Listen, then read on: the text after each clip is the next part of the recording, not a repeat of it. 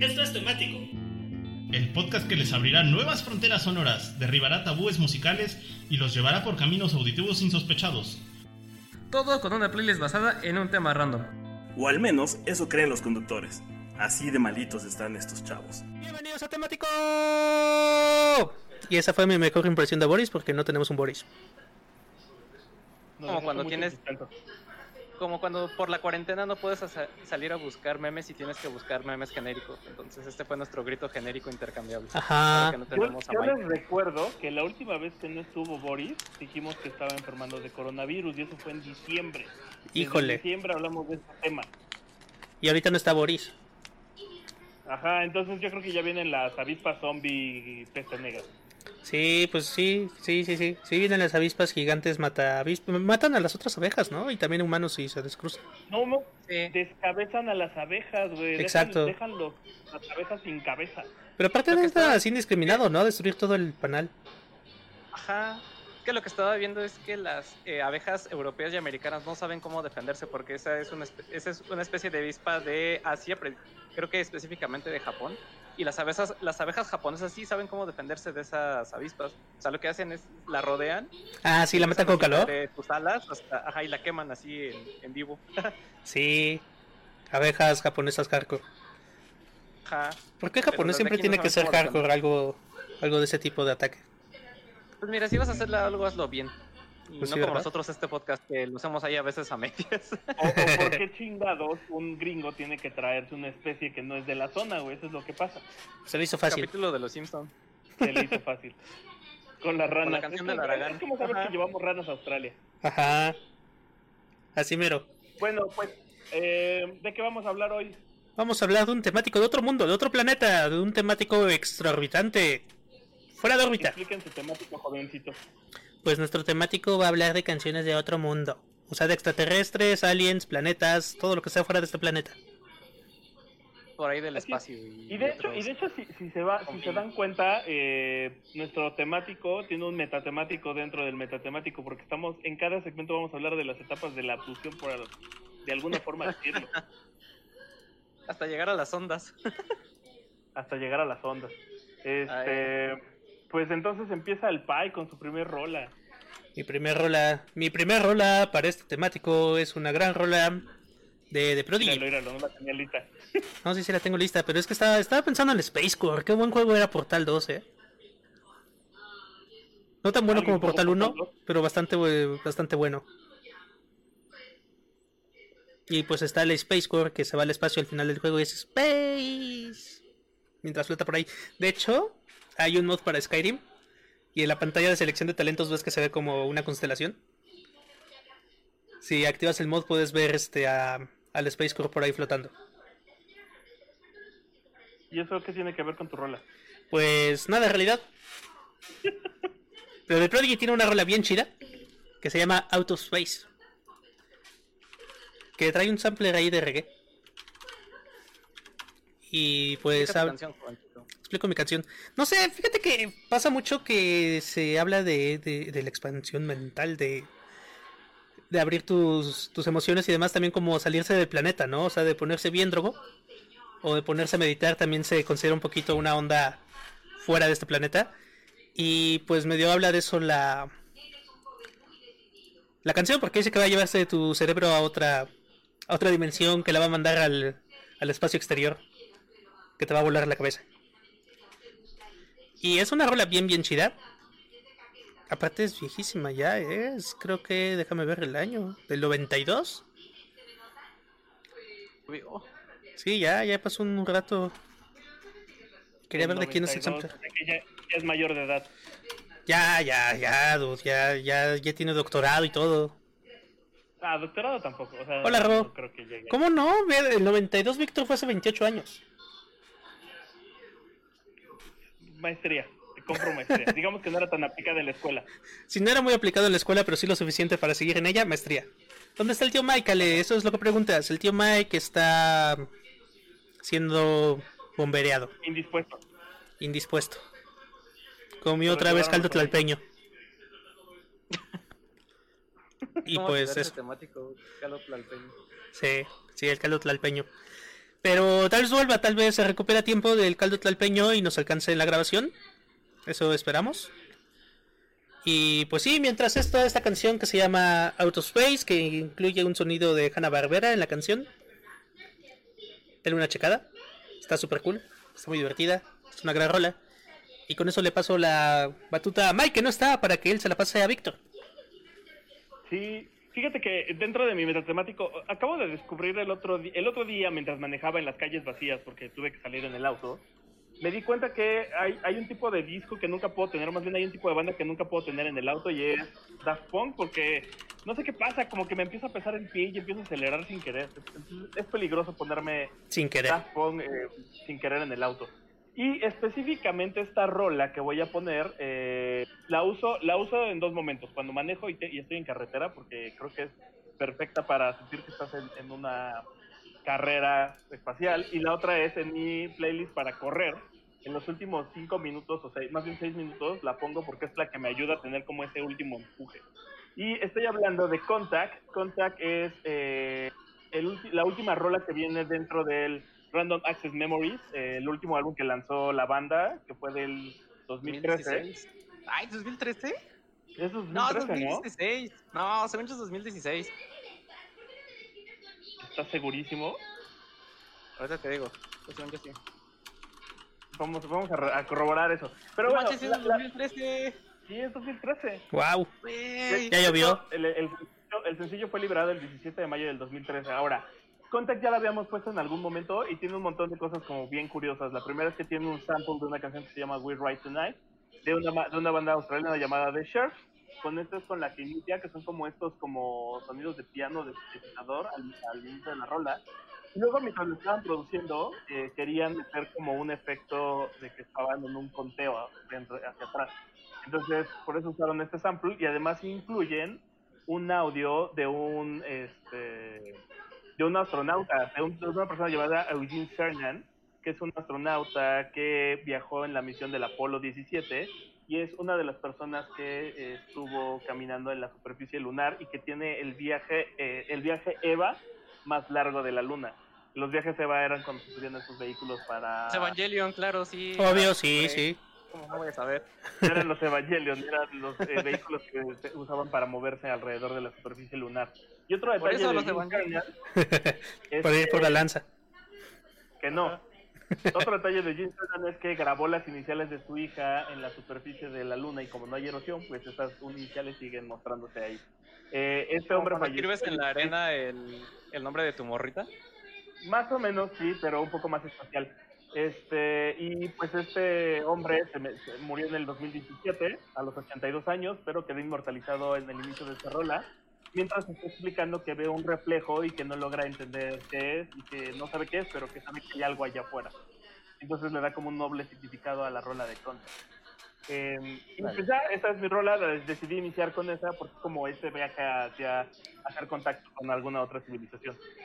Víctor, en, la, en, en los comentarios nos, nos aseguran que tú aceleras hasta escuchando la onda vaselina.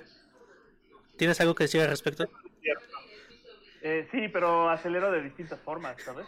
Yo te imaginé Cuando pisando el acelerador cantando todos unidos, chal. Y haciendo brum. No, de hecho sería un pie, un pie tras otro pie.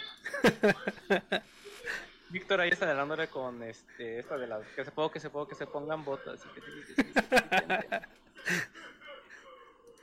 O sea, sí, pero acelero más con Daft Punk. O sea, imagínate, si ya acelero, es todavía más. Y pues con esto le paso el micrófono a Matita, que también otra vez, porque somos unos forever, no podemos dejar de hablar de estos personajes a aparecer juntos. Pues oye, y pues sí, ya decías en el eh, programa pasado, si pueden escucharlo, está en Spotify, hablamos sobre, ya no me acuerdo de qué hablamos, pero hablamos de cosas chidas. ¿Cuál fue el anterior? el, el temático para dejar de procrastinar. Ándale, temático para dejar de procrastinar, justo pusimos a Daft Punk y a, y a Kraftwerk, y ahorita pues también vamos a poner, después de Daft Punk vamos a poner a Kraftwerk, porque, eh, bueno, pues el día de, de hoy, eh, en la mañana, amanecimos con esta noticia del fallecimiento de Florian Schneider, que es el cofundador de Kraftwerk, quien falleció a los 73 años de edad a consecuencia del cáncer, al parecer. Eh, no sé de qué es cáncer, pero pues nos deja una eh, personalidad importante de la música electrónica. De, de hecho, por eso traigo mi playera de Kraftwerk para, eso, para los que están viendo. ¿En conmemoración? En, LA, en conmemoración. Y bueno, eh, antes de arrancarme a hablar de, de, esta canción que es Space Lab, eh, nada más quiero recordarles a los que nos están escuchando que estas canciones van a estar disponibles en una playlist que vamos a dejar ahí de, de Spotify. Entonces, por si quieren escuchar estas canciones de otro mundo, ahí va a estar esta mini playlist eh, disponible en Spotify, ¿no? Sí, Y bueno, eh, ya va a estar arriba la playlist. Sí, en cuanto Mike nos se digna mandarnos sus canciones que va a poner, las estaremos subiendo. Y pues, eh, bueno, a, a hablar un poquito de Florian Schneider, que fue el cofundador de Kraftwerk eh, en 1970 junto con Ralph Hotter, que, quien es el único que sigue dentro de la banda y, y el único que mantiene el proyecto de Kraftwerk y el miembro original que sigue eh, dentro de la agrupación. Eh, ellos se conocieron en la Academia de Artes de Remscheid y también en la Universidad de Música de Media de Robert Schumann a finales de los 60 y pues se hicieron muy buenos amigos y decidieron formar un proyecto musical, solo que eh, así como cuando con tus cu- cuates de la universidad o de la prepa haces tu bandita, ellos también hicieron su bandita, pero ellos hicieron una bandita muy a su a su estilo, eh, porque primero en el 67 eh, formaron un proyecto que se llamaba Organization junto con otros cuatro miembros. El proyecto se disolvería en 1970 debido a que su, al único disco que lanzaron no tuvo eh, éxito y el resto de los miembros se separó y solo se quedaron Schneider y, y Hotter y ellos transformarían este proyecto en lo que sería Kraftwerk, quienes sacaron en ese mismo año de 1970 su primer disco. Y eh, eh, bueno, Schneider se encargaba de eh, tocar la flauta, de los sintetizadores y de los violines, y Hotter del eh, órgano y también de los eh, sintetizadores. Y bueno, eh, una vez llegado a este punto también hay que... Me, me hubiera gustado que hubiera estado Mike aquí en este punto de, de la plática para que... Porque él también sale un poco de esto que se llama el crowd rock Kraut. que es, es ajá, del krautrock, que la traducción es algo así como música cósmica eh, del alemán, y que es una especie de rock experimental que combina eh, rock progresivo con electrónica. Y el, eh, el trasfondo social del movimiento del krautrock está padre porque pues, fue un movimiento que se gestó en la Alemania, eh, en la República Federal Alemana, después del movimiento estudiantil del, del 68, que bueno, recordemos que fue un movimiento social a nivel mundial, no solo aquí en México, sino que también en otras partes del mundo, ya que al menos en Alemania los jóvenes de esta generación se rebelaron contra el legado que había dejado Alemania después de la Segunda Mundial y se querían separar eh, un poco de la música tradicional alemana, también de los Bach, de los Schubert y todos estos compositores clásicos alemanes, pero también querían marcar una distancia claro. de lo...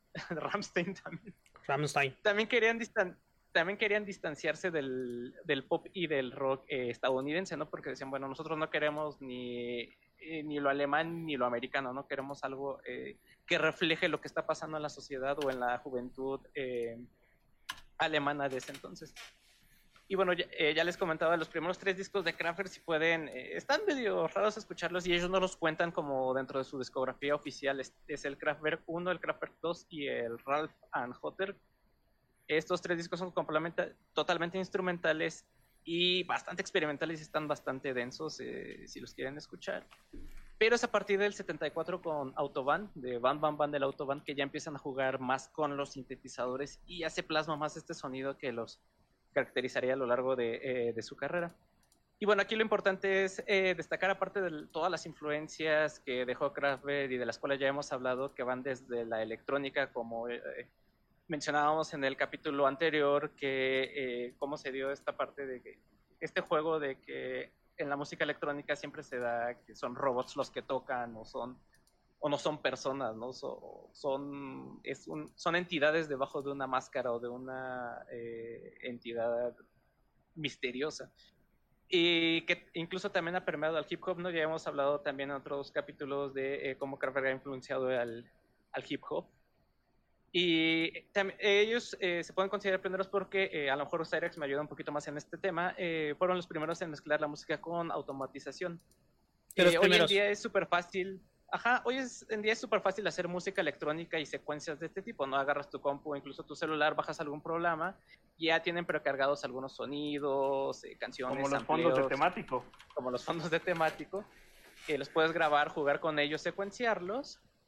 Y, pero eh, ellos tenían que producir sus propios sonidos, grabarlos, posteriormente secuenciarlos y ni siquiera eh, había computadoras tan potentes como las conocemos hoy en día o eran enormes y este, tenían que hacerlo todo con secuenciadores, ¿no? Y todo esto para que llegara África Bambata y agarrara tus tracks y los pusiera rapeo encima. Ajá, Incluso, eh, sí, que es eh, lo que ya comentaba de Trans Euro Express, ¿no? Que agarró este sample y fue lo que dio, sentó las bases para lo que fue el hip hop. Incluso eh, Florian Schneider, que, en paz descanse, eh, tuvo que inventar algunos instrumentos como una flauta electrónica, una especie de vocoder o sintetizador de voz que le nombró Robobox. Y es en ese entonces, y es que en ese entonces para hacer electrónica necesitaba saber eh, no solo de música, sino también, o sea, de electrónica, real, no solo del género, ajá. E incluso también hasta de programación. Sí, sí. O sea, es algo que, o sea, no quiero hacer esta comparación, tipo, es que en mis tiempos las épocas eran mejores, ¿no? Pero sí es un salto enorme desde cómo hacían la música electrónica de ese entonces a cómo se hace ahora, ¿no? Fíjate que hace poco escuché una banda parecida, bueno, parecida en el sentido de crear sus cosas y saber de electrónica, los Silver Apples, que era una banda de rock, una banda de rock experimental de Nueva York, de los, del 67 empezaron y tocaron por ahí como hasta del 70 y antes de pelearse y luego volver a empezar a tocar un tiempo para luego pelearse y de nuevo tocar. Y sí, justo eso, o sea, usaban osciloscopios, tenían que inventarse aparatos para crear ritmos, para, para programarlos, etcétera.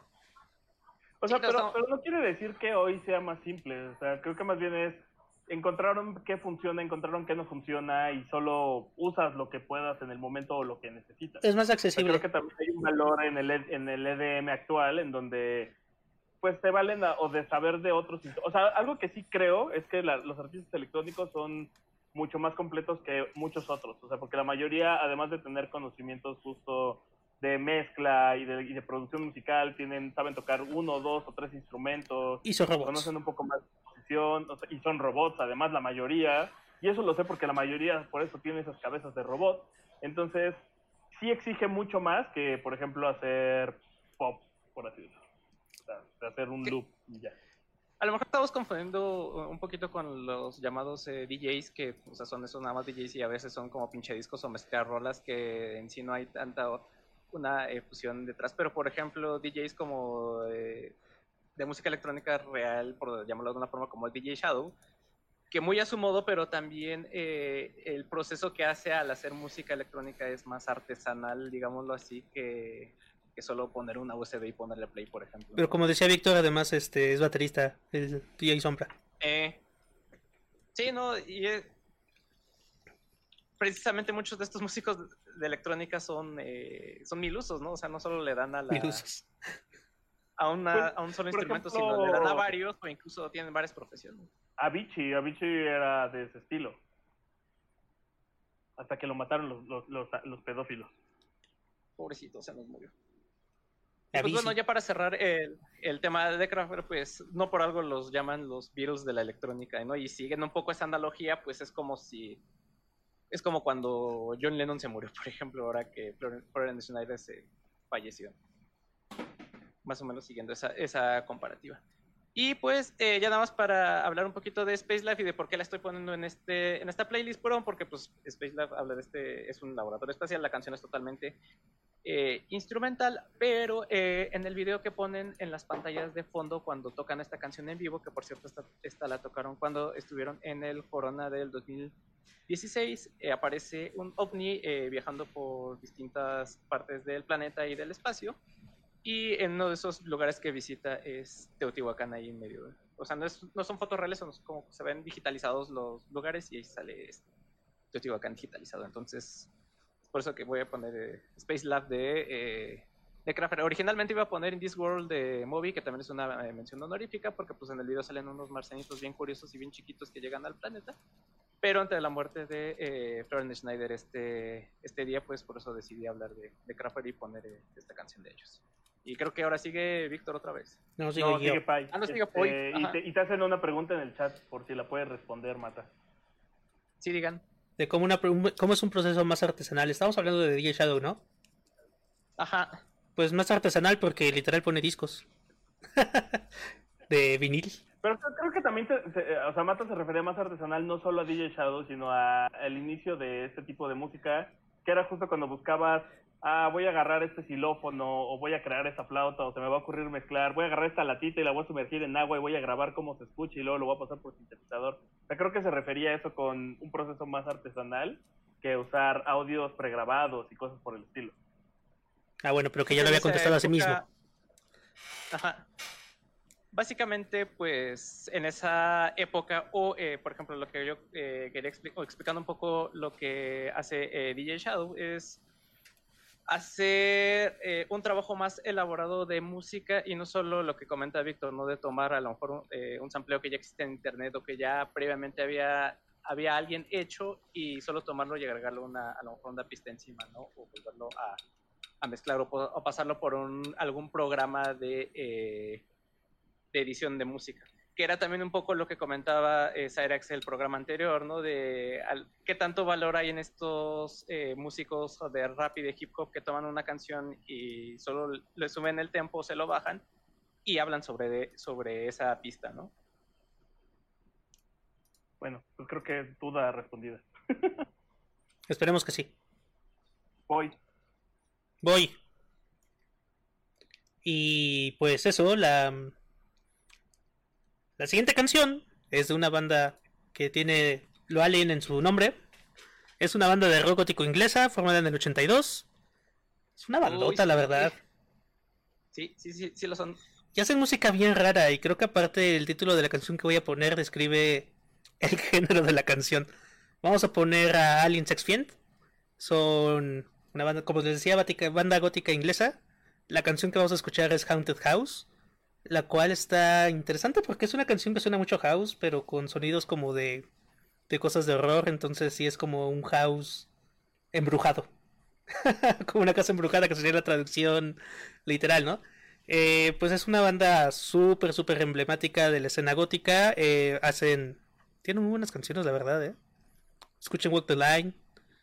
Y hacen como música gótica psicodélica, dance. Esa es es una mezcla rara de, de música.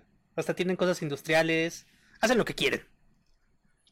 Estaba pensando que ellos eran los de Sex Dwarf, pero no, eso es este Christian Death, ¿no? Es Christian Death. Sí. Y, pero, creo que creo que hay un cover de ellos. Tendría sentido, porque eh, más o menos. Ah, no, no, no. Sex Dwarf es original de Subcell. Y hay un cover con Christian Death. Ah, claro, claro. claro.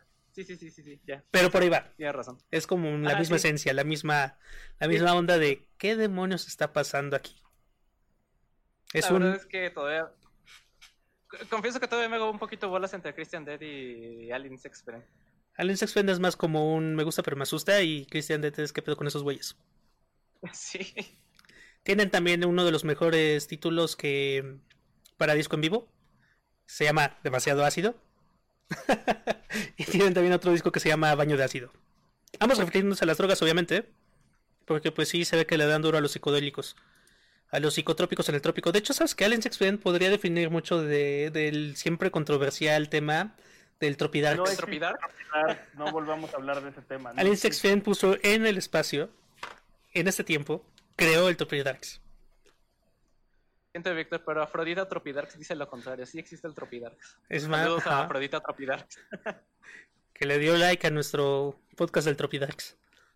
Sí. No voy a volver a discutir este tema. y pues denle una checada, denle una checada a Aliens Experience. Tienen como 17 discos, varios en vivo.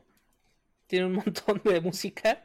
Hay una que se pone muy rara, hay otra que es muy rockera. Denle una checada, decidanse. Decidan por ustedes su criterio. Y pues nada, viva la música gótica, no sé cómo pude lograrlo en esta en este programa y no lo hice solo una vez, lo verán en el siguiente, pero con esto nos vamos a The Killers. Y Víctor. Spoilers, Y spoilers. Este, como como soy un forever de Las Vegas, pues tengo que poner una banda de Las Vegas. Qué fresa, eh, los Killers. Ah, por favor. bien hasta que, hasta que ofreciste la, la, playlist con The Killers. Tenías que llegar con tu ñoñez. Por favor, todo mundo escuchó alguna rola de los Killers y se emociona. No lo digan, no, lo, no mientan. A Chile sí, Mr. Reichstad sí me prende. Este, sí, justo estaba pensando en que The Killers es esa banda que para nosotros llegó en nuestros 20 y seguro tienes alguna historia en algún momento icónico donde eh, de fondo estaban escuchando alguna rola de los Killers como Somebody Told Me o justo Mr. Brightside o en este caso Spaceman, que además es una rola súper alegre de entrada en, en, en, la melodía, pero en la temática no es nada alegre. Eh, decidí ponerla porque en esta etapa de la abducción de los aliens ya estamos en justo la abducción misma, donde ya te llevaron. Ya, ya te cargó el alien, carnal. Después de escuchar el eh, alien sex fiend. Los invocaste. y, y, y, Spaceman es esta, eh, esta canción, este sencillo que viene en el álbum de Ayanesh del 2008. Y la rola en la letra habla como de una abducción, o sea, de que unos aliens se lo llevaron, le hicieron cosas, este, no estuvo tan chido, pero al final como que lo sanaron y luego lo regresaron. Y al final dice, eh, el, el hombre espacial seguirá ahí y todos seguirán aquí, pero todo está en tu mente. Entonces puede tener dos lecturas, porque por un lado puede ser el, ajá, te pusieron y planetas que nadie te cree, entonces todo pasó en tu mente y estás un poco loco. Pero hay otra lectura que dice que la rola habla sobre el suicidio y sobre cómo una entidad externa a esa persona lo salvó y pues nada, que todo está en tu mente, pero ya él ya está bien y que pues así va a seguir. Eh, y esa entidad externa era Jesús. puede ser, puede ser, porque viene del espacio. Jesús es un extraterrestre, muchachos. Ay, sí. La, la rola en sí tiene tonadas muy alegres, muy del estilo también de Human, eh, que también es del mismo disco, y estaba esta, esta rola viene incluida en el Lego Rock Band, el cual de hecho es curioso que incluyan una rola que habla sobre suicidio, porque Lego Rock Band tenía muchas reglas respecto a las letras, y muchas canciones que se usaban en otros rock band estaban permitidas aquí, porque estaba dirigido para niños. Pero por ejemplo traía la canción 2 de Blur, ¿eh? Y la canción 2 de Blur, según ya habla de drogas. Exacto, o sea, había una, había una rola de Oasis que no estaba permitida en el, en el Lego Rock Band, por ejemplo. Cigarette ¿Wonderwall? No, Wonder, Wonderwall está en todo. Este, Hasta en la sopa, manobras y refrigerador está en la Wonderwall. Hey, es que dice, si me pasas la leche. está Ian Gallagher tocando ahí. nunca, nunca falta el cabrón que echa a perder la, la fiesta sacando su guitarra y empezando a tocar Wonderwall. Y ese cabrón es Víctor a veces. Es el lamento boliviano eh, inglés. No, porque no sé tocar la guitarra. Afortunadamente para nosotros. aparte ya les dije que mi rola favorita es Supersonic, no Wonderwall.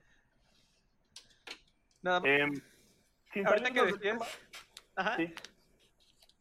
No, es que solo quería contar una anécdota porque justo decías que todos tenemos al menos una anécdota con alguna canción de The Killers y mi anécdota está un poco rara porque tiene que ver con un sueño. Me recuerdo que estaba soñando que estaba en la calle, que estaba, eh, o sea, era un día nublado, era un día gris. Y de repente, así como en todo, como si hubieran puesto unas bocinas súper enormes, así en el cielo empezaba a sonar eh, When You Were Young. sí. Es lo único que recuerdo de Un sueño muy raro. Aparte, aparte ¿quién, ¿quién más le ha dedicado una canción a nuestra madrecita santa Guadalupe? Díganme hicieron los Killers? Eh, Alex Lora. Tienen una rola dedicada a la Virgen de Guadalupe. Ah, mira. Como Alex Lora. Como Alex Lora. Íralos. Íralos. Cosas que tienen en común los Killers con Alex con el Tri, que nunca hubieras pensado. Eh, y con eso vamos a, pues ya que te pusieron, alguien tiene que investigar y eso tiene que ver con el tema que va a poner Mata. ¿Cuál es su serie favorita de los noventas, así? ¿Y por qué es The X-Files? Reboot. ¿Qué? Sabrina la bruja adolescente. ¿Qué? Uf. Ah, esto hubiera también estado en cosas paranormales, Sabrina la música, la bruja adolescente. El cover de. Pues, con el cover de este de, de, One Way or Another, ¿qué hacen? Ajá. Justo, no podía dejar de pasar este capítulo de Otro Mundo sin poner en la playlist esta canción que es el tema de los X-Files o los Expedientes Secretos X como lo conocemos. Expedientes Secretos X en, Latinoamérica, que es esta famosa serie de ciencia ficción de dos agentes del FBI que son Fox Mulder y Dana Scully, quienes se encargan de investigar los fenómenos paranormales y un encubrimiento del, por parte del gobierno gringo de una invasión alienígena. ¡Vámonos! Pues es, esta serie se hizo tan famosa que, bueno, evidentemente ustedes saben de qué estamos hablando ya. No solo la parodia que sale en Los Simpsons, sino también todas las referencias a la cultura pop que eh, se puede llegar encontrando desde I Want to Believe, que es esta serie que, bueno, que es este póster que tenía Fox Mulder en su oficina eh, con un ovni, que se ha hecho eh, súper famoso y que siempre que pasa algo como los videos de ovnis que descatalogaron eh, la semana pasada, el FBI eh, siempre está ese meme de háblenle a Mulder, ¿no? O qué haría Fox Mulder. En, este. en el chat Fox Modem. que Alf y justo iba a responder que Alf es de los 80. También había una parodia en Reboot y era Fax Modem y Dan Scosi. sí, por ahí llega, no me acuerdo en qué otra serie aparte de Los Simpsons llegan a salir, también son una parodia de los agentes, ahorita no me acuerdo en cuál.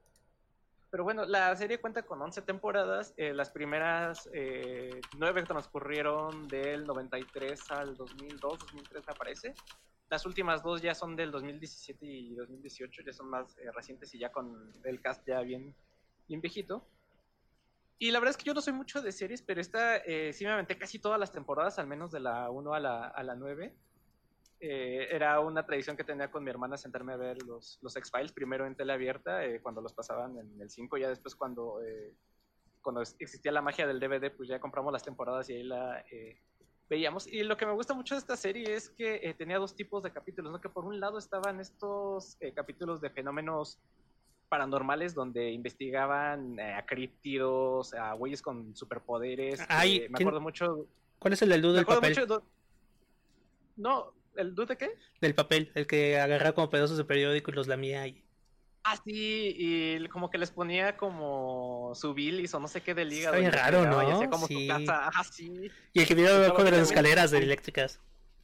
Ajá, también había uno porque también eh, varios actores han pasado por esta eh, serie. Hay uno donde Jack Black interpreta a, a, un, a un morro adolescente que era, es fan de las arcades, de las maquinitas. Entonces en un capítulo está en un arcade le cae un rayo al arcade y resulta que después de eso tiene poderes. poderes mágicos, como Flash. Sí, de... ¿Cómo se llama esta serie de Gravity Falls? Ándale. Y ándale, cuando, como cuando se meten al pinball en Gravity Falls. Pero, eh, total que estos capítulos parecen o son muy parecidos a lo que en su momento fue la Dimensión Desconocida. Tienen mucho este eh, este aspecto místico y misterioso, donde muchas veces ni siquiera resuelven el caso, solo es así de, ah, pues está raro. No, ey. Pero está padre cómo lo van eh, desarrollando. Y bueno, también están los otros capítulos, que es la trama principal, donde eh, eh, larga historia corta, pues es que a partir del incidente en Roswell del 47, que cae este, unos dicen que es meteorito, otros dicen que fue un ovni lo que cayó que el gobierno tenía información sobre una invasión alienígena que creo que iba a ocurrir en, en el 2012, coincidiendo 2020, con... 2020, 2020. no, en el 2012 coincidiendo con el fin del calendario eh, maya. Y que pues bueno, hay una esfera de... Del, no del gobierno, pero sí de, eh, de hombres poderosos que se estaban preparando para esta invasión ¿no? y están haciendo unos híbridos alien de mano para prepararse y bueno, hay un choro mareador medio, medio padre. Y también otro punto importante eh, de la, que dejó la serie eh, es que invertía los roles, ¿no? Eh, por lo regular, todavía a principios de los noventas teníamos estos estereotipos en la tele de que tenías al personaje masculino y que era frío, calculador y racional, y la mujer, el personaje femenino, era impulsivo y emocional, ¿no? Aquí los papeles invertían. Mulder, Mulder, era la parte emocional y sentimental, el que siempre se dejaba llevar por sus sentimientos y por otro lado Dana Scully era la parte racional y científica, ¿no? La que siempre le, tenía que meter coco a, todo el asunto. De hecho, hay algo que ya está demostradísimo que se llama el efecto Scully y que a grandes rasgos es que el personaje sirvió de modelo a al menos 63% de las mujeres científicas en Estados Unidos. O sea, muchas eh, de las personas que de las mujeres que crecieron viendo esta serie se inspiraron en Dana Scully para estudiar alguna carrera eh, científica. Y eso es, está padre este modelo a, seguir. Y bueno, eh, ya para hablar tal cual del tema de los X-Files, que seguro lo han escuchado, que es este de...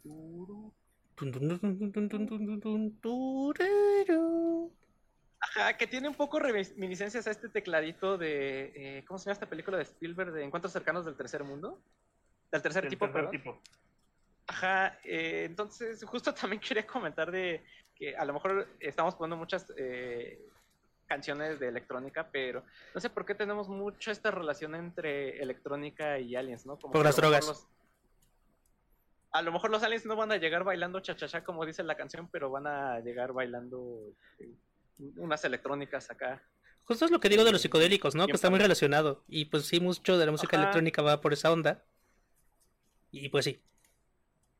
Todo por esta cosa de que luego eh, estas señales son las que puedes mandar a través del espacio, ¿no? Y las puede captar alguna sonda por ahí en otro lado, eh, asumiendo que hay vida eh, inteligente en otros lugares, ¿no? O ya me estoy maltripeando. Te estás maltripeando. maltripeando un poquito. No, eso es de antenas. Si hablas de la de System of a Down. Hablo con el Ah. chat. El tema fue compuesto por Mark Snow, quien también eh, hizo temas para series como La Femme Nikita, Smallville y Ghost Whisperer. Eh, ¿cómo, ¿Cómo se llama Ghost Whisperer aquí? ¿No? ¿Pusieron? No tengo idea. Ah, no me acuerdo. No, la verdad no me acuerdo. No, yo tampoco, pero tenía un nombre así medio raro. Así como las flipantes aventuras del, de, las- de las almas en pena o algo así. Bueno, total que el propio Mark Snow dijo que compuso el famoso tema de el famoso efecto de eco por accidente cuando Chris Carter, el productor de la serie, le fue a preguntar que cómo iba con la composición del, del tema. Estaba Mark Snow estaba frustrado porque pues, no le quedaba y dijo, ah, chinga, no me, no me queda la rola. Y en eso apoyó su brazo sobre el teclado en frustración y, hizo que eh, el teclado hiciera el, el efecto de, de eco que se escucha en, en la canción y les gustó y de ahí se, se quedó. Eh, el tema se hizo icónico y ma- marcó a toda una generación. De hecho, hay gente a la que aún le da miedo escuchar esta melodía. Me he encontrado con, con gente que le dice que le da miedo esta canción. Como la de Silent Y tuvo, ajá. Y de hecho tuvo tanto éxito que llegó al número uno en los puestos de popularidad en Francia. Y aprovechando ese éxito, en el 96 el DJ italiano DJ Dado hizo un cover muy inspirado, muy a la Children de Robert Miles, que era lo que estaba de moda. Acá todo trans y le puso el nombre de Paranormal Activity Mix, que es la canción que vamos a poner y que a mí me da un, chorro de curiosidad que hace como 12, dos años, más o menos, dos, tres años, en, la podías escuchar en la línea 12 del metro, la ponían en las, en las cocinas. Children, qué rolón. Sí. Y pues bueno, con eso terminamos la eh, este segmento de DJ Dado y X-Files. El tema de los X-Files. En, en los comentarios preguntan del caso del paso Diatlov, que si sabemos. Sí, está bien bueno, ¿no? Fue- Sí, está bien raro. Nosotros estamos alineados a que fue infrasonido y sí existe una canción de una banda que se llama Obo El Smex, que se llama The Devil's Pass y se usa en los créditos de una película donde hablan del tema. Pero para que sepas más, te recomendamos que escuches leyendas legendarias, ahí hablan de eso. ¿En serio?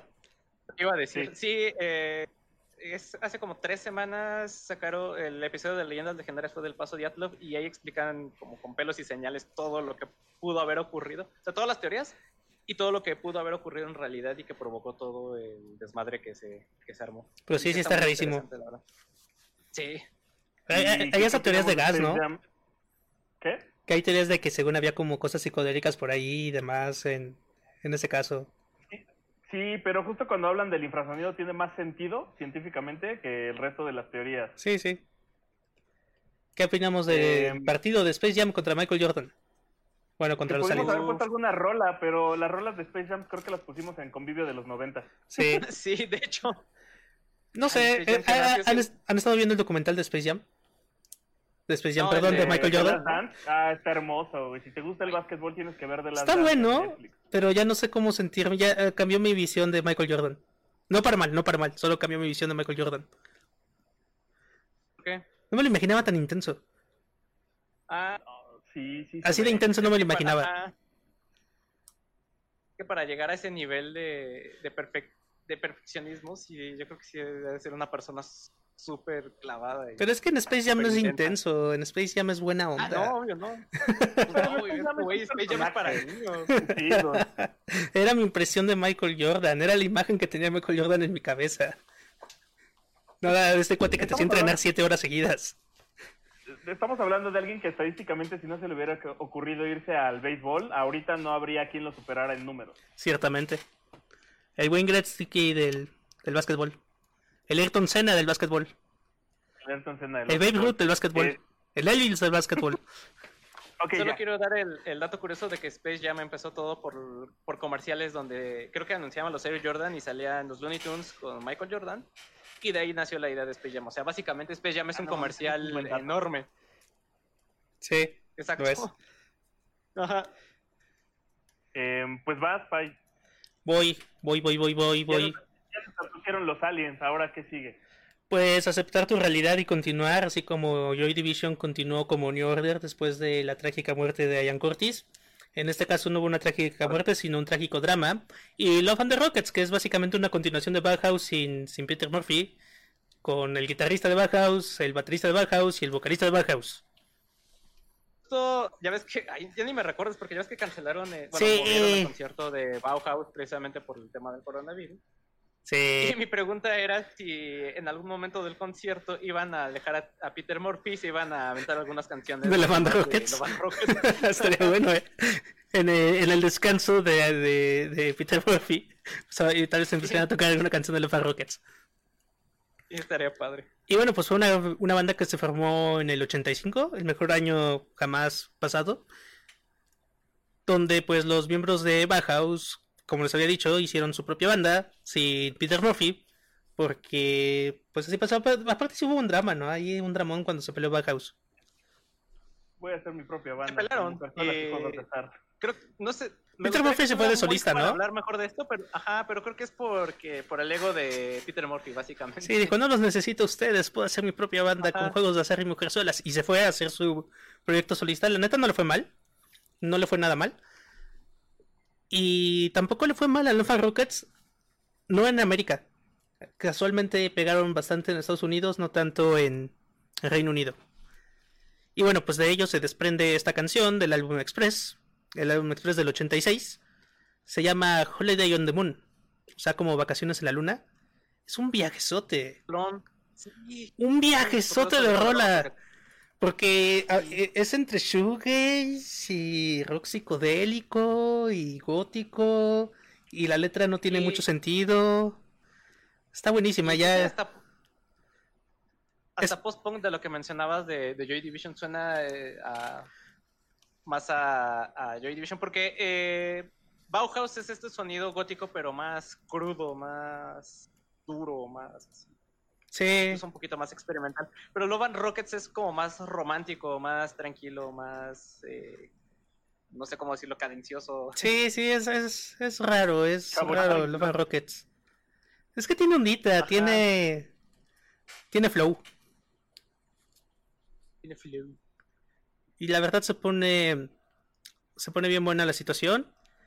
Es de esas veces donde dices, pues ya me abdujeron, ya. Me levanto las manos y me dejo llevar por la marea.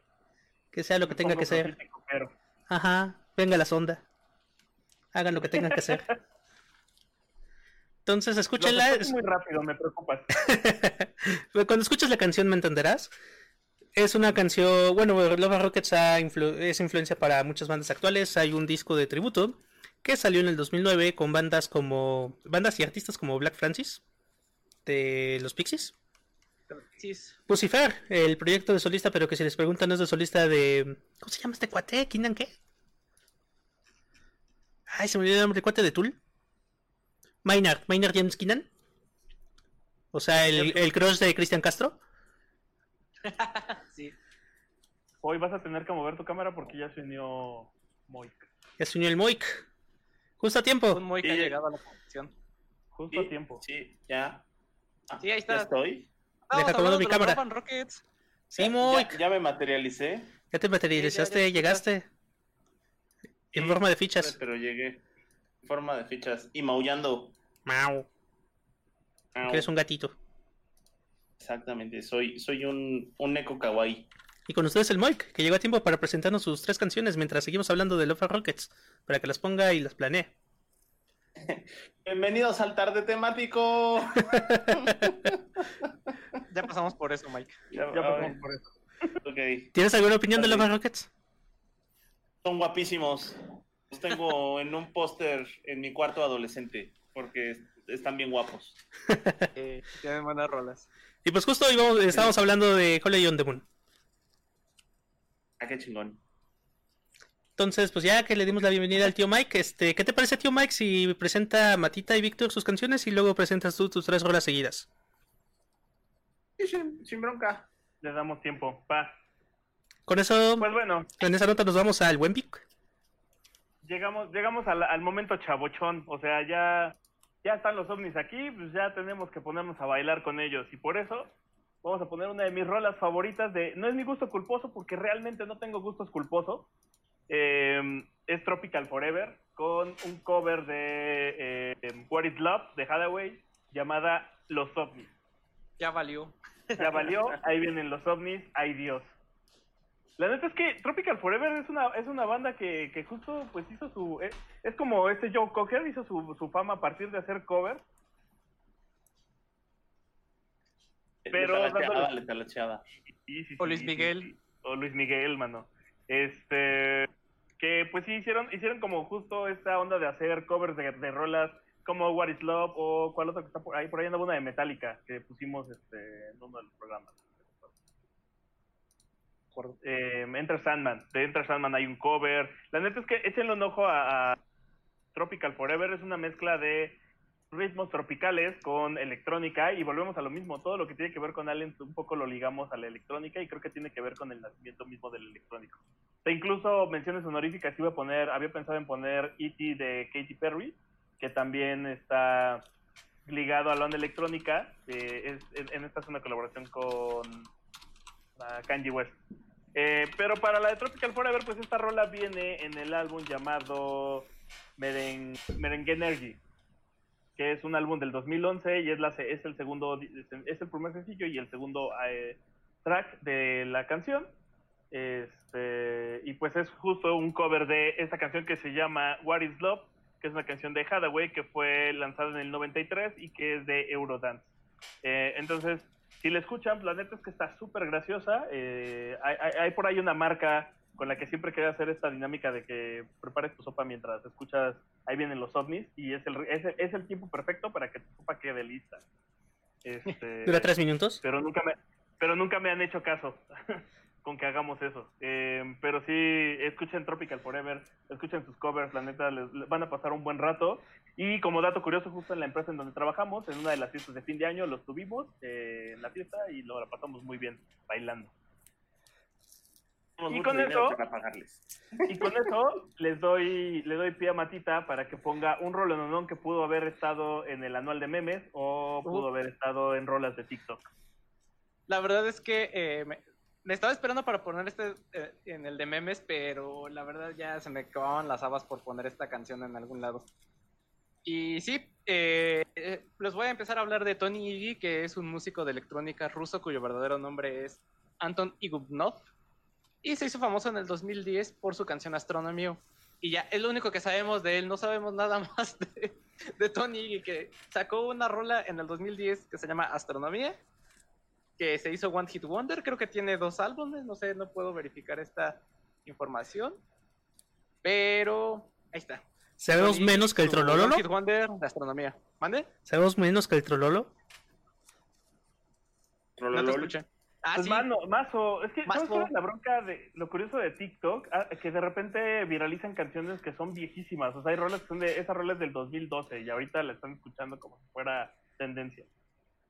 Entonces, a lo mejor ahorita no saben de qué canción les estamos hablando, pero estoy seguro que sí la han escuchado y yo la conocí en su momento a principios de, de la década del 2000 porque era lo que le comentaba a Víctor, esta canción la ponían en muchos generadores de, de llaves, que eran estos programas que te ayudaban a craquear software porque lo que hacían era generar códigos de registro del software para que te reconocieran el producto como, como Compra oficial. oficial. Ajá, entonces ponen mucho esta canción y decía, ay, esta- de hecho sí fue como la conocí y decía, ay, esta canción está padre. No, Para- no bajan para- productos piratas. Para quien no la ubique ahorita, esta rola es la de los negros bailando con eh, Ajá, féretro. ¿El ataúd? Exacto. Sin embargo, esta canción se volvería más famosa 10 años después, o sea, hasta hoy en el 2020, como parte de los Dancing Pole Bearers o los portadores de féretro bailarines, quienes son estos muchachos ganeses que se han vuelto muy populares en internet en, en los últimos meses y que eh, es precisamente este meme que comentaba Víctor, ¿no? Donde se muestran videos de gente eh, padeciendo varios accidentes o percances y seguido de estos ponen a los clips, a- al clip de los cuates bailando esta canción, ¿no? Y dando a entender que pues precisamente sufrieron fatales consecuencias los, los protagonistas de los videos. Mi favorito es la que- reinterpretación medieval. Ajá. Un Dumb Ways to Die, pero. Ajá, pero ganés. Pero, pero Centennial. Y justo es un, es un meme del que muy probablemente nos vamos a acordar dentro de 10, 5, 10, 15 años cuando se hable de esta pandemia en, años futuros, ya que eh, justo es en esta época en la que está eh, agarrando popularidad y mm, porque muchos eh, medios están, eh, de hecho creo que en Brasil algunos medios de comunicación mostraron una imagen del, del meme para promover el confinamiento y era un cartel que decía quédate en casa o vas a bailar con nosotros y estaban pues, pues. Hablando de eso, el otro día me tocó ver en, en Facebook, fue, o en Twitter, no recuerdo, alguna delegación de la Ciudad de México, ahora mal llamada alcaldía, me parece que fue la Iztacalco, no estoy seguro, les confirmo después, hizo una activación callejera Ah, Donde- sí, sí, sí. donde, donde montó a unos coreógrafos de 15 años vestidos de estos negros bailando Sí. con el ataúd, unos doctores. Cuando pasaban los doctores les ponían la cumbia del coronavirus y luego saltaban la rola esta de los negros y la gente, fue una campaña exitosa si lo ven, del punto en donde la gente los grababa y los difundía. Hicieron todo un happening, meme, muy cabrón eso, muy cabrón. Eh, yo nada más quiero hacer un pequeño paréntesis porque nos están pidiendo un, un saludo a Ale, que nos está mandando un saludo, y específicamente que el tío Moik le manda un saludo. Tío Moik, mándale un saludo a Ale. Pagó sus dólares en el, en el Patreon. No, nada más nos está viendo y con- nos está escuchando y con esto es suficiente. No es cierto, no es cierto, la queremos. Alecita, saludos, Ale, saludos desde temático, te queremos, Ale. TQM. Muchas gracias, tío Moik. Pero ahí está el Patreon. bueno, ustedes se preguntarán que cuál es la conexión de esta canción con los aliens. Pues resulta que en el 2018 la- se lanzó el apenas se lanzó el video oficial de esta canción y en el cual aparece un alien que viene a la Tierra y la verdad es que no le entiendo muy bien al video, si pueden eh, verlo y me lo explican, porque según yo es un alien que viene a la Tierra y no entiendo si el morrillo que está buscando es su hijo o qué onda, pero el chiste es que viene con una foto de él, lo está buscando, pero después aparecen escenas en las que duerma a su mamá con cloroformo, después le da como un, un gancito, como una especie de gancito que inyectó como con alguna droga al niño y se lo lleva y se lo lleva al desierto y está bailando y le está bailando esta canción ya después. Esto escaló demasiado rápido. Sí, está, está medio raro el, el, el video, pero por eso les digo si pueden verlo para que me lo expliquen. Me lo Porque, explican. sí, por favor, porque la neta no le entendí. Y, o sea, eso por un lado y por otro, pues también tiene este, este toque del que ya hablábamos, espacial, del que se agarró la electrónica en los 90, ya hablábamos de, eh, por ejemplo, Children de Robert Miles, eh, que es uno de ellos, que Ur, se identificaba como la. Ajá, como la rola del futuro, la rola del nuevo milenio. Y también del tema de los X-Files, que también se estaba inspirado en, eh, en Children de, de Robert Miles. Entonces, eh, para mí esta canción es como un, un Children 2.0, pero con una tacha más prendida. Con una tacha más fuerte. De esas que tienen una impresión Sí, a. Superman. Nos hace falta ese temático de cuando te explota la tacha. Ay, sí, por Ay, favor. sí. Y con eso vamos Y pues, con Mike. bueno, no sé si Moik ya está listo para poner explosiva. canciones. Listo, Sí, no, Mike. ya. Allá vas. Estamos. Bueno, eh, hablando de rolas espaciales, eh, fíjense que sí, sí, sí llegué barriéndome y toda la cosa. Hablando de rolas Llegaste espaciales, sí llegué safe, mano. Si no llegaba, Safe en primera. estoy. Exactamente. Este, bueno, de rolas espaciales, la, la, el trío de rolas espaciales que vamos a poner el día de hoy. La primera es un clásico, clásico, clásico del, del tío Moik, de como siempre, clásico de esos de Universal Stereo de hace muchos años. El segundo es otro clásico, clásico, clásico, pero del fonógrafo, para el, el sector este, guapachoso, sabrosón, tropicalón. Y por último, para el, el sector, este, para el segmento electrónico, me explota la tacha, no sé qué hice con mi vida mientras estoy viendo luces de colores. Vamos a poner una rola que es también en, en- en la parte electrónica, pero este, también está bien chida porque es en parte experimental y curiosamente salió más en una serie de televisión de antro. La primera, la que es el, el clásico, el segmento clásicos de Universal Stereo, danos dinero. Ajá. Espérate, espérate, tengo que decir aquí. Uf. Un señor Rola. Señor Don Rola para ustedes. no Señor Rolón, ajá. Un Stick. un bigote, esa- eh, pónganle un bigote a esa canción. 10 kilos de croquetas para este perro Rolón, por favor. Sí, ¿eh? Exactamente. Pues, estamos hablando justo, yo creo, eh, sin, sin hacer menos a ninguna de las demás que están en este playlist, que la verdad, si ustedes escuchan, Esta Eh, culera, esta es la única que vale la pena. escuchen este, manden a, manden a, a la Gávera toda Todo en el loop, así que- ya, el loop durante dos horas. Sí. Es más, dejen de escucharnos y vayan a ponerla. Qué bueno que ya escucharon ahora el podcast porque no más vale la pena esta canción. Ahora es cierto, ciertamente eh, todas las canciones que están en la lista están súper chidas con todos los segmentos, pero sin hacer menos a ninguna de ellas o a cualquier otra en el género espacial, marcianos y demás. Es eh, la rola por antonomasia, cantada por quien curiosamente se sospecha que era un alienígena, pues es nada más y nada menos que Space Oddity de Don David Bowie, ¿no? Así que ahorita está en un Tesla viajando hacia Marte, ¿no? ¿Seguro? Exactamente. En realidad, en realidad, lo único que hizo este Elon Musk fue ponerle el carro, ¿no? Tenía que llegar a su planeta. Prestarle la nave. Entonces, sí, prestarle la nave. Entonces, seguro ahorita va como regreso a su casa y las ondas radiales que salen de la faz de la Tierra hacia el espacio exterior, tarde o temprano llegarán a donde está sintonizando su radio intergaláctico y va a entender los saludos que le mandamos desde este bonito podcast a David Bowie que nos hizo la, feliz, la vida feliz a muchos, muchos de sus escuchas y a muchos de sus protegidos, entre ellos Arcade Fire, este, los de la- los Pixies, Plasivo, muchos, muchos demás, ¿no? Saludos, don David Bowie, allá donde quiera que estés, en la tercera estrella a la izquierda, ahí te saludamos. Y, y bueno, pues sí, lo que les decía es Space Oddity del álbum Space Oddity con la canción Space Oddity. Oddity. ¿Puede dejar de decir Space Oddity? ¿Puede dejar de decir Space Oddity, por favor?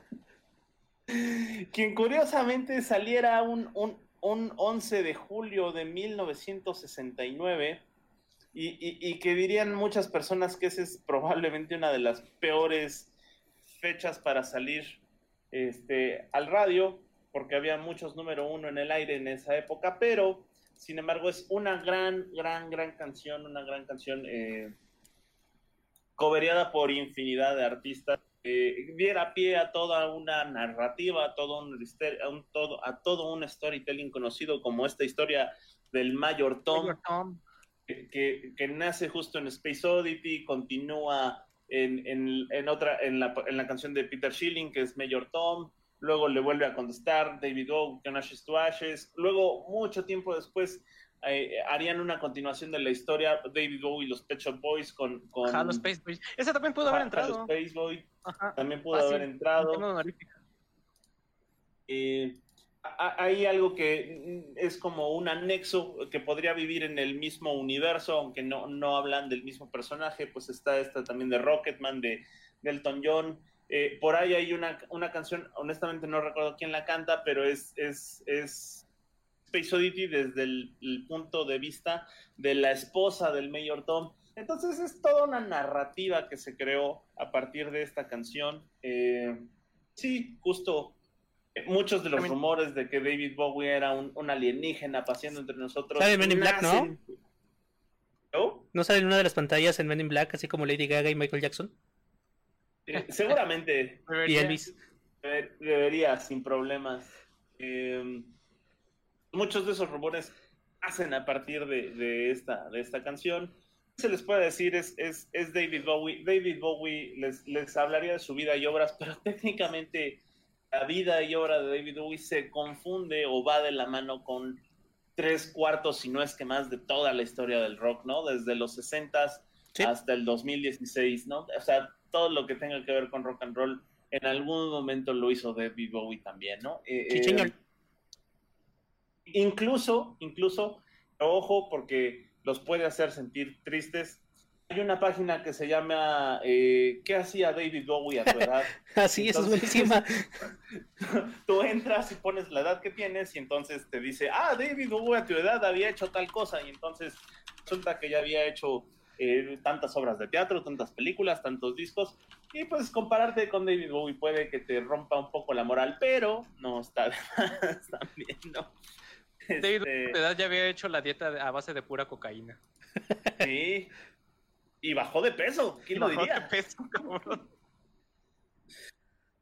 Entonces, este, la, la página se llama What Did David Bowie Do at Your Age y lo pueden encontrar en supbowie.com, S-U-P-Bowie.com y entren un ratito y compárense con David Bowie y siéntanse tristes y tírense a la cocaína y después rehabilítense y hagan un disco, el mejor disco de sus vidas. Después de decir Sí, que no recuerdan los discos anteriores y que no les gustaron. Exacto.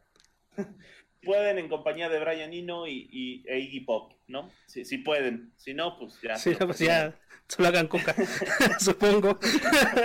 Si no, solo rehabilítense. Por favor. si no es mucho pedir. David Bowie también era. David Bowie también era bien fan de Kraftwerk.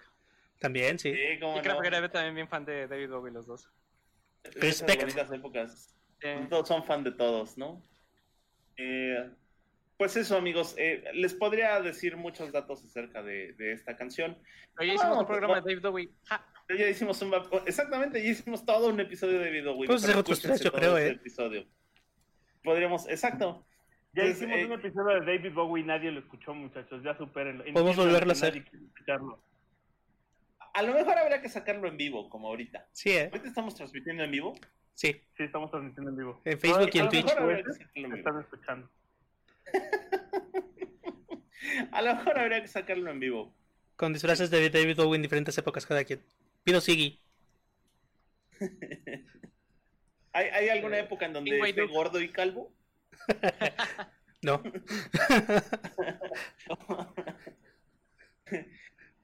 Es- pues sí, que les digo? Entonces, la primera canción es justo Space Oddity de David Bowie. Y ya, ya tocamos ese chiste, nada más en el disco Space Oddity del 1969.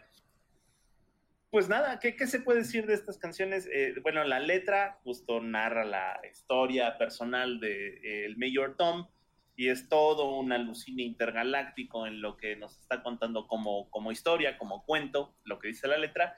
Y la música en su momento, en su momento allá por 1969, también tuvo su, su mérito técnico en cuestiones a grabación por los efectos que lograba hacer eh, la guitarra en el estudio, ¿no? O sea, e- era esta época en donde se usaba el estudio de grabación como un instrumento más y pues muchos de estos efectos los llegaron a aplicar en esta canción, precisamente en esta escala que se hace con la guitarra, simulando el lanzamiento de la nave de, David Bowie.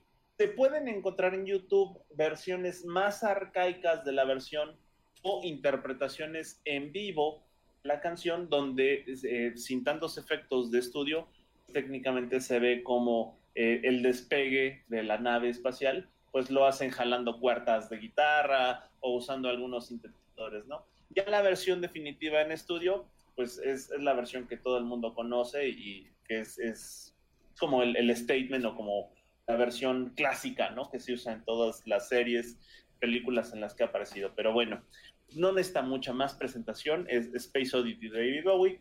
Para la segunda entrega, que bien eh, entra en el segmento guapachoso, en el segmento tropicalón, en el segmento de que ahí te voy porque vamos a pulir el piso a base de chanclazos. Segmento. Una... ¿Los marcianos ah, llegaron ya? Es exactamente ese súper, súper clásico, eh, no de Universal Stereo, sino del fonógrafo, que en paz descanse todos los que escuchaban esa canción. Saludos de aquí a mis tíos que están en, en, en, la tercera estrella a la izquierda, donde está David Bowie ahorita. Ay, están cotorreando con Bowie. me, me encanta, me encanta cómo, cómo a Moy le valió verga lo que le dije, porque fue como, si vas a poner a los marcianos, ponlos en el tercer acto para que empate con las demás.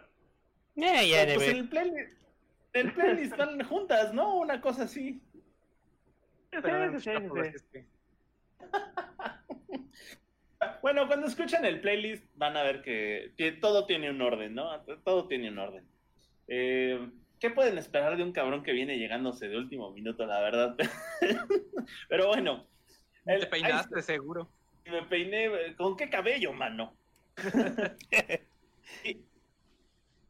ay, sí, les decía. Entonces, este es un super clásico ya de, El Fonógrafo, en paz descanse, estación y, y, locutores y escuchas y todo. Y es un súper, súper clásico que se llama Los Marcianos, básicamente. Aunque eh, en el común se le conoce más como con el nombre largo, que es Los Marcianos llegaron ya, ¿no? Eh, la canción simplemente se llama Los Marcianos, es otro, otra canción súper referida a esta parte intergaláctica de seres extraterrestres que llegan desde eh, un planeta exterior y en este caso nos llegan a enseñar cómo bailar, básicamente, ¿no? Ah, cosas bonitas que han pasado con los marcianos y en, la cultura popular. Es que llegaron ya. Es que llegaron ya y llegaron bailando ricachá, que es como se le dice al cha en Marte. Y, eh, aquí esta canción tiene varios, varias anécdotas bien padres y bien bonitas. Eh, primero, podemos hablar que en términos generales, en, cultura popular, eh, si siempre bien en, en, términos de ciencia ficción se ha hablado de seres extraterrestres, los marcianos, que son como nuestros vecinos inmediatos, los marcianos y los venusinos, siempre han tenido como que un lugar especial en el corazón de todos nosotros porque eh, siempre que se habla de, invasiones extraterrestres, pues, pues eh, se puede pensar que vienen de, hablando de extraterrestres en general, básicamente, si es fuera de la Tierra es extraterrestre y punto, ¿no? Pero eh, a veces, mm, en muchas ocasiones, cuando se habla de seres extraterrestres, se refieren a los marcianos, que son los habitantes de Marte, ¿no? Y en muchas obras, novelas, películas, series y demás cosas, los que quieren llegar a ponernos en la torre son los marcianos en, todo este imaginario colectivo donde los marcianos son los malos, cabe destacar, bueno, yo tengo dos historias que son muy buenas y me gustan mucho, son, están en mi colección de, recuerdos favoritos. La primera es eh, El Santo contra los marcianos, peliculón, amigos, peliculón, aparte contemporánea de la canción que vamos a poner. Eh, peliculón de El Santo contra los marcianos. Si pueden verla, seguro está entera en YouTube y si no, búsquenla en Film Latino, en alguna plataforma de estas. Y si no, búsquenla con su proveedor bucanero de películas en, el, en algún tianguis. No cierto, sean legales. Vaya bucanera. El, su distribuidor de confianza de películas del cine de oro mexicano, vayan y busquen El Santo contra los Marcianos. Es seguramente la mejor película mexicana. O sea, está El Santo contra los Marcianos, y luego ya está Roma, ya está este, la mujer de Benjamín y demás. O sea, el, el non plus es el santo contra los marcianos. Creo, que me gusta, creo que me gusta más la del Museo de Cera, pero bueno. las mujeres vampiro, ¿no? Las mujeres vampiros, sí. sí, sí. Bueno, todas las películas del santo son, son legendarias. En esa tirada, donde también, imagínense, imagínense, chequen esta comparativa nada más. El, el, jefe de los marcianos era Don Wolf Rubinskis, que era uno de esos luchadores acá como rudos, ya saben, pero además estaba bien guapo para la época. De estos señores así como, como cuadrados, de pecho salido y copetazo, Era un papucho, ¿no? En esas épocas. Cabello chino. Exactamente. claro. Sí, sí, sí. Víctor lo acaba de describir con las palabras correctas, con lo que lo, de hecho, con lo que mis tías lo describirían. Era un señor papucho. Exactamente. Y era eh, nada más y nada menos que el jefe de los marcianos. Y la característica que tenían estos marcianos que luchaban contra el santo es que tenían un tercer ojo de plástico en la frente, que cuando se enojaban prendían con un foquito que prendía y apagaba. Entonces sabías, sabías que los marcianos se iban a poner serios porque el foquito les prendía y les apagaba. Presentaba intermitencias. pronto, Para pronto es nuestro plan 9 del espacio exterior. Sí, sí, sí, durísimo. El punto es que de todos los países del mundo, los marcianos habían escogido venir a México porque era en ese, según la película del Santo contra los marcianos, un país que recibía, que habían, ellos, los marcianos se habían visto que recibía con los brazos abiertos a gente extranjera que eso es un, un, mérito que siempre ha tenido México internacionalmente. Y pues que como veían que aquí no les iban a hacer el feo, por eso habían decidido hacer el primer contacto extraterrestre aquí en la Ciudad de México. Entonces es, es, toda una historia. Eh, esa es una. Hablando del cine de oro mexicano, que es lo que nos lleva ya a la canción, es eh, la canción es justo Los Marcianos de la Orquesta América y es Los Marcianos llegaron ya. Y, la letra de la canción dice, Los Marcianos llegaron ya y llegaron bailando ricachá, que es como se le dice al chachachá en Marte. E, esta, este, este juego de palabras, el de chachachá y ricachá, tiene que ver también con un idioma, un idioma marciano que se inventaron don Germán Valdés Pintán y el inmortal Chabelo. Y, e inmortal lo digo literalmente, ¿no?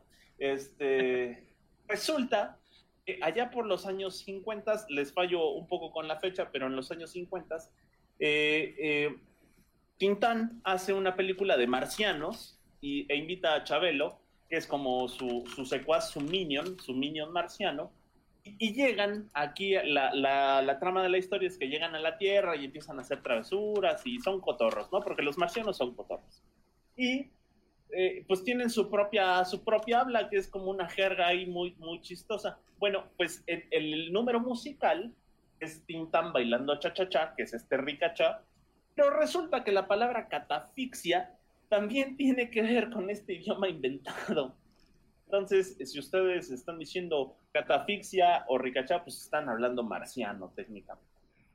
Lo que nos lleva ya a, la rola, a la rola de la ocasión, y la rola es, es tocada, cantada por la Orquesta América del 52, que es un, grupo, estos de la época justo como de Toña la Negra y las primeras formaciones de la Sonora Matancera, la Santana todavía no existía, estaba todavía la, matancera con Celia Cruz y, todos estos eh, cantantes muy, muy viejos ya.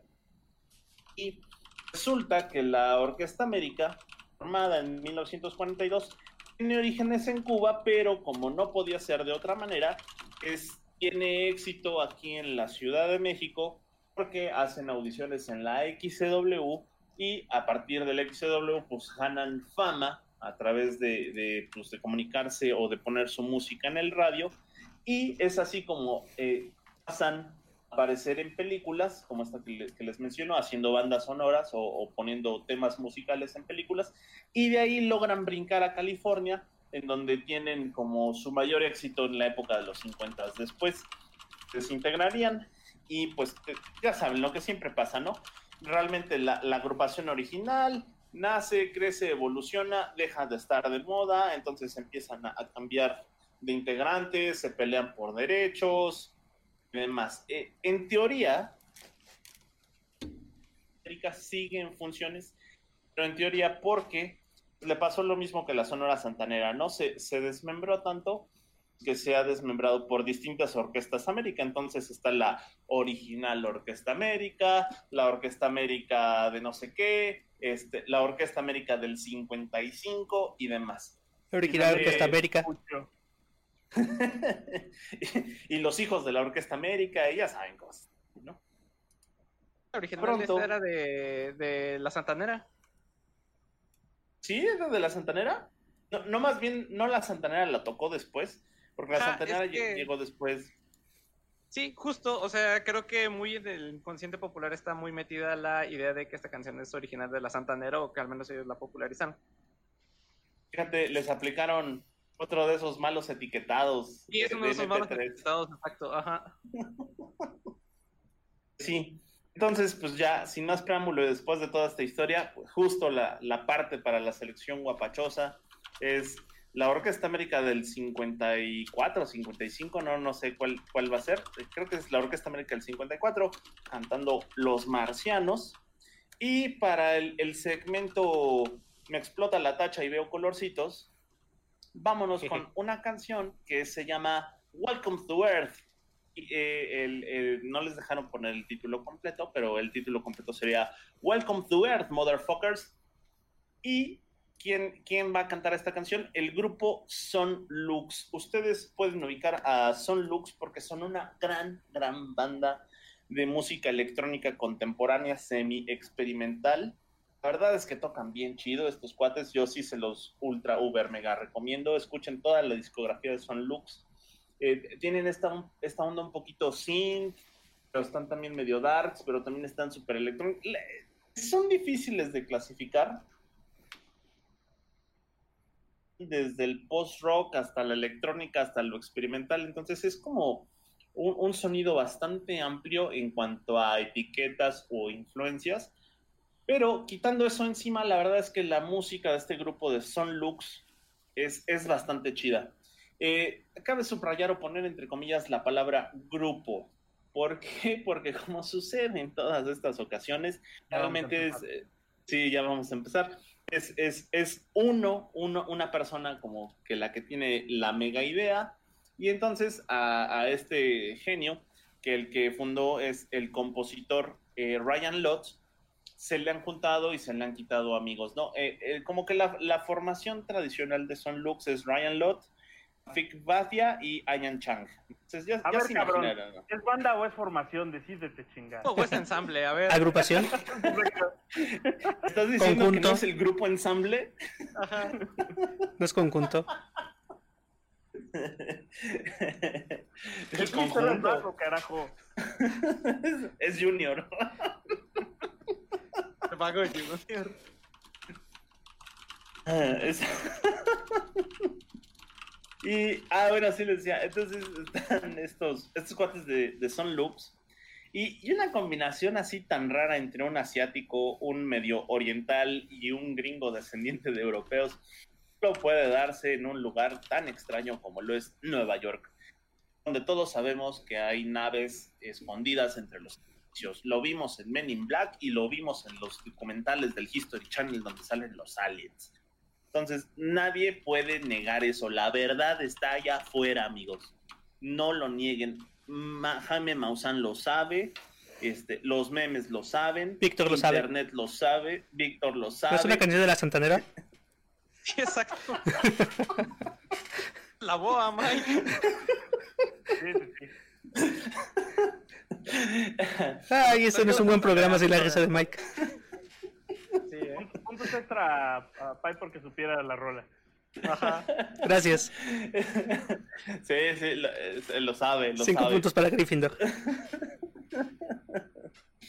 Y, y, bueno, les decía, Son Lux. Entonces, la canción Welcome to Earth Motherfuckers es de este grupo Son Lux, que vale muchísimo la pena escuchar toda su discografía. Es, es muy buena. Aparecen también en muchas series y películas. Esta canción no es la excepción ¿Por qué? Porque yo la conocí no en un, no en un terreno eh, electrónico espacial, sino porque justo la descubrí en una serie, una serie que, les puedo recomendar, la vean con sus chicas.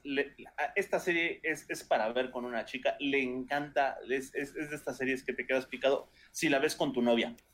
Es Mozart in the Jungle, que es esta serie famosa eh, que sale el, Gael García. Es el Gael García. Ajá.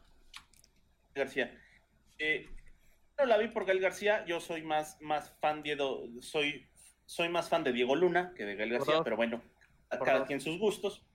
Pero también algo que me gusta mucho de, Mozart the Jungle es que sale eh, este actorazo, eh, Malcolm McDowell, que ustedes pueden ubicar por películas como, como Calígula y evidentemente Naranja Mecánica, ¿no? Entonces, eh, no, los, no, los, no los quiero eh, spoilear, pero hay, hay, una, hay una parte en la temporada 3.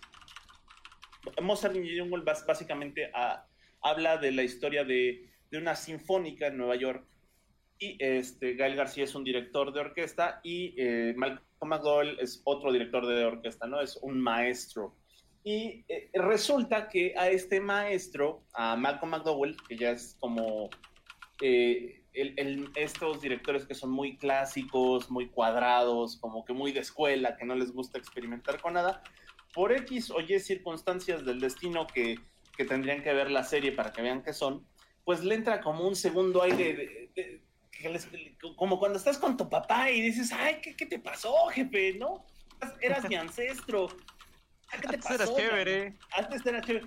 Entonces le entra el segundo aire de estos que ya sabes que se compran la moto, se compran el carro, eh, se, se, cortan el cabello y se arreglan y empiezas a salir con, con, chicas de nuevo y todo eso. Bueno, a este, a este maestro le entra un segundo aire y de, pasa, pasa de ser este director de orquesta todo cuadrado, todo así, lo clásico es, es intocable, se convierte en, en, un, en un director de orquesta sumamente experimental.